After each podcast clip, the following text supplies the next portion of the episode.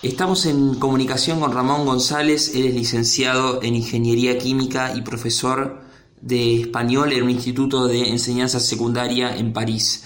Eh, Ramón González fue uno de los sobrevivientes del atentado del 13 de noviembre del año 2015 de ISIS en el, Bataclan, esta serie de atentados que tuvieron en, esta sala donde una banda ofrecía un concierto, su, su centro neurálgico y la mayor cantidad de de víctimas y de heridos. Eh, Ramón González lo que hizo con su experiencia fue decodificarlo y publicar un libro. Ese libro se llama Paz, Amor y Death Metal. Salió a fines del año pasado en Europa y afortunadamente Editorial Planeta lo publicó hace pocas semanas. Es una de las novedades de junio. Así que me da mucho gusto eh, saludarlo a Ramón esta noche desde aquí, desde Argentina. Ramón, muy buenas noches. Mi nombre es Federico Bruno. ¿Cómo estás?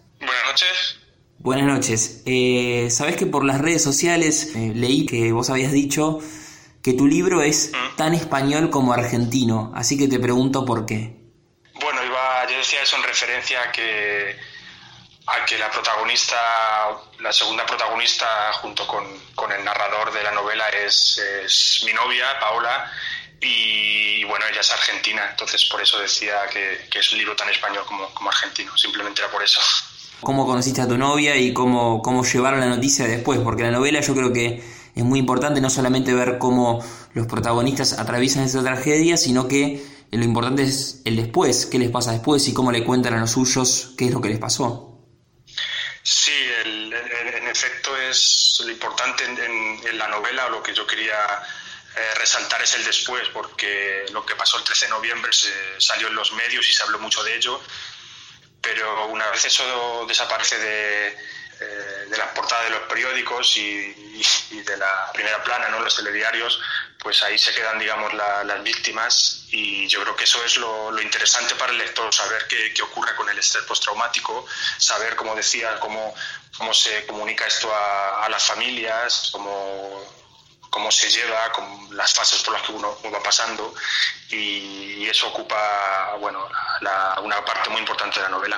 Me imagino que te tener todavía, aún con tres años y medio casi de, la, de, lo que fue la, tragedia, muchas preguntas sin responder. Y la ficción eh, o hacer una novela, me imagino que pudo, no sé si encontrar las respuestas que buscabas, pero por lo menos saldarlas de alguna manera y me interesó mucho una referencia que hay sobre que entre los atacantes el protagonista de esta novela cree que hay una mujer o ve que hay una mujer. ¿Cómo, cómo fue reparar en, eh, en cuestiones así que más allá de lo probado periodísticamente o empíricamente, eh, cómo fue eh, incurrir en este personaje que es muy interesante para la novela?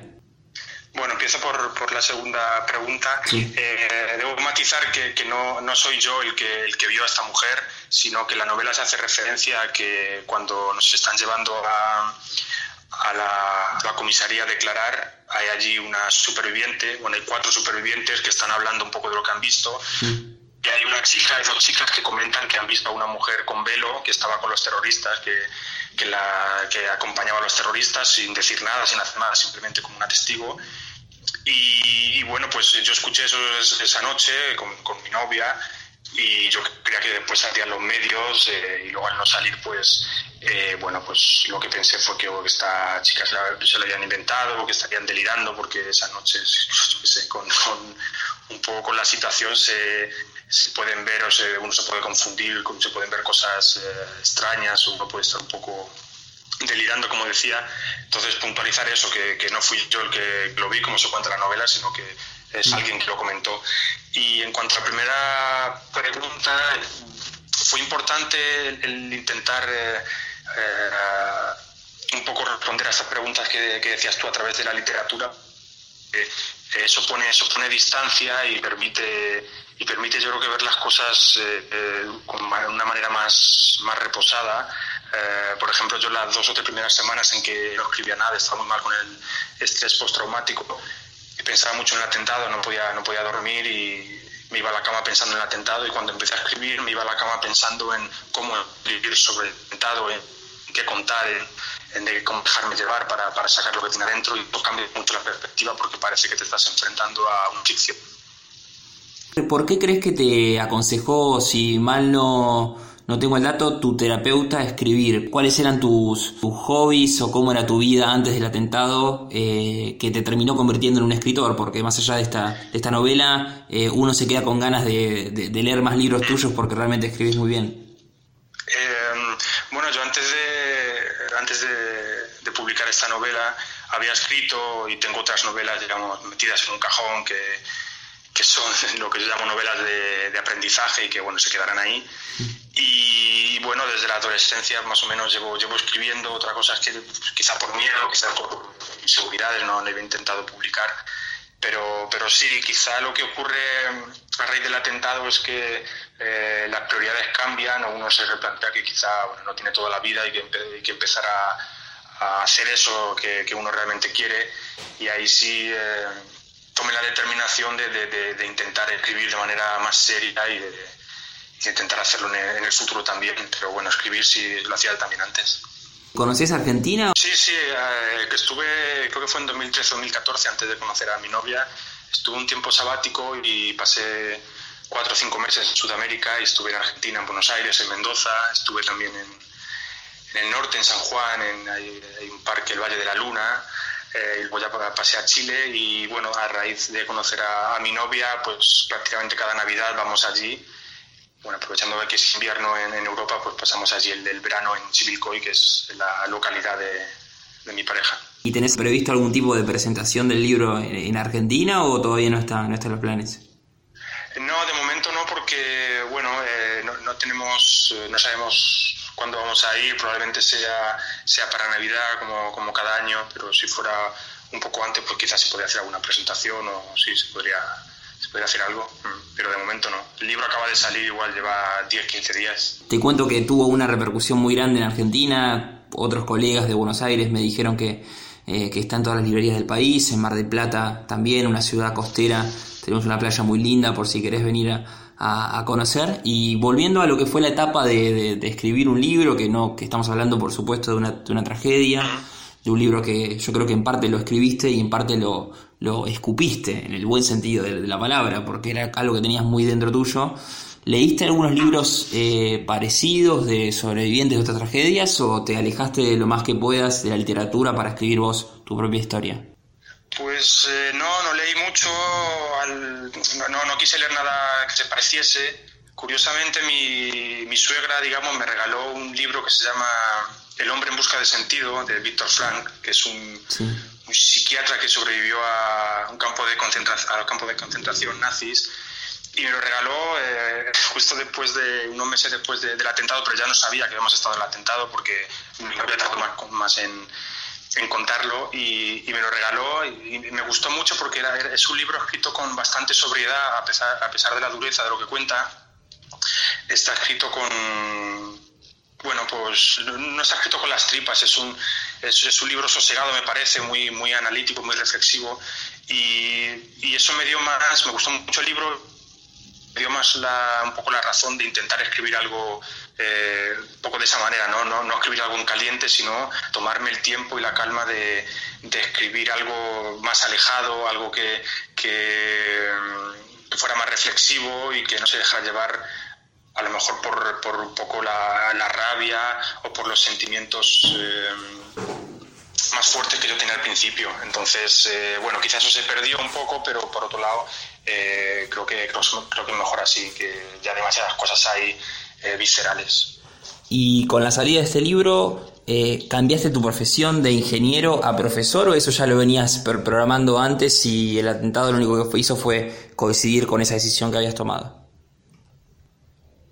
No, fue, fue después del atentado. el cambio de, profesión fue un año y pico, dos años, si no recuerdo mal, después del atentado.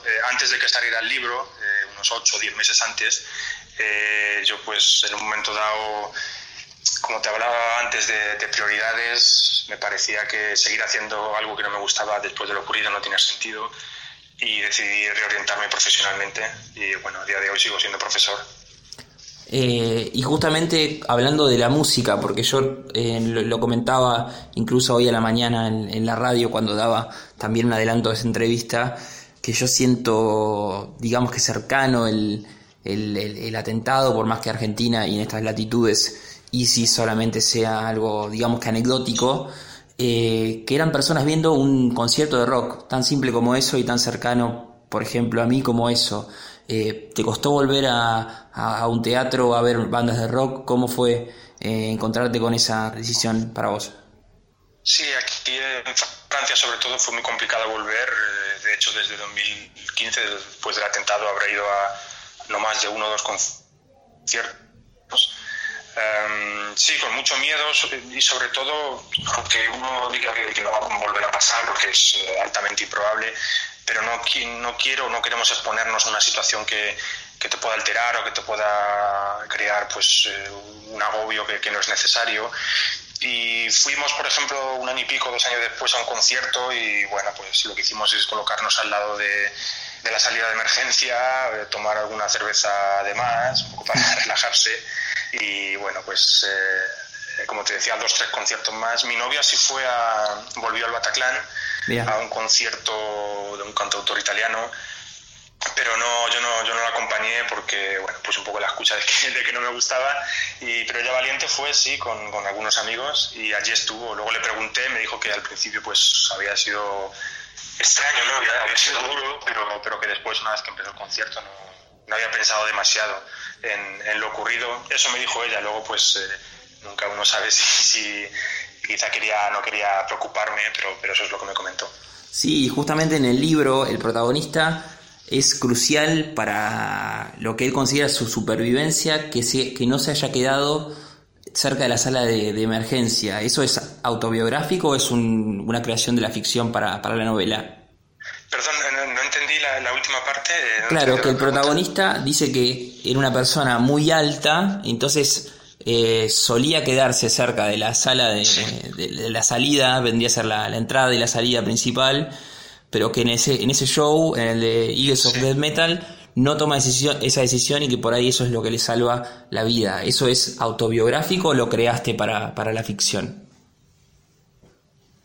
No, no, el, es real, es decir, todo lo que está en el libro es real, eh, eh, no, hay nada inventado. Otra cosa es que quizás pues eh, se haya tratado de una manera, digamos, más específica o se haya resaltado más o, algunos pasajes hayan aparecido antes en otro momento por, por, temas literarios, pero todo lo que se cuenta es verdad. Y esto que me preguntas, pues sí, yo me, suelo poner atrás porque si me pongo delante midiendo 1,90 molesto mucho. lo que pasa que esa noche, pues Lucía, otra de, la, de las chicas que estuvo con nosotros en en el concierto ella le gustaba mucho estar delante, le, gusta estar en primera fila o todo lo cerca posible del escenario. Y bueno, pues eh, nos dijo, quedaros aquí, no, no, no, os vayáis. Y como éramos cuatro, pues al final le hicimos caso y, fue un poco por, ella que nos pusimos delante y, creo que, que, fue crucial, sí. Ramón, te hago la última pregunta porque sería un pecado y de dar más spoilers del libro. Yo creo que es un libro que todos deberían leer los que le gusta la, música, los que le gusta eh, la, cultura pop, los que alguna vez fueron a un show y para realmente saber que desde alguien que vivió ese, esa tragedia, cómo fue y, cómo, y la importancia que vos le das en la novela, por supuesto, a, al después, cómo se sigue después. Eh, hay una dedicatoria, un nombre particular, pero te pregunto más allá de ese nombre que está en el libro, ¿para quién escribiste este libro? Ser sincero, en primer lugar, para mí, para, para sacar eh, toda esa incomprensión, todo ese dolor que yo sentía y que, y que necesitaba curar a modo de, de catarsis, eh, primero fue para mí y además, bueno, luego una vez que uno lo acaba, pues eh, da las gracias a la gente que ha estado ahí ayudando, pero, pero bueno, es, es, es algo muy, muy autobiográfico y tampoco me gusta no me gusta decir que, digamos, ponerme como portavoz de, víctimas o portavoz de, supervivientes o de... Es algo muy personal y como eso quiero que quede y, hasta luego, pues, como te decía, eh, dar las gracias a toda la gente que, estuvo conmigo, a los psicólogos, a, los trabajadores sociales, a mi pareja, a la familia, pero la, vocación primera es algo, algo puramente personal y es un libro propio, sí. Ramón, te agradezco mucho tu tiempo, te agradezco que hayas escrito un libro como Paz, Amor y Death Metal y me, da mucha, mucha alegría que, lo tengamos en Argentina y espero que en, estas navidades o, cuando vengas a Argentina, a Chivilcoy, puedas hacerte una, escapada a Buenos Aires y por qué no a Mar del Plata y lo puedas presentar eh, acá también porque es un libro, como vos dijiste, muy argentino también. Así que te dejo un abrazo muy grande y gracias por tu tiempo. Muchas gracias a vosotros. Será un placer eh, estar por allí pronto.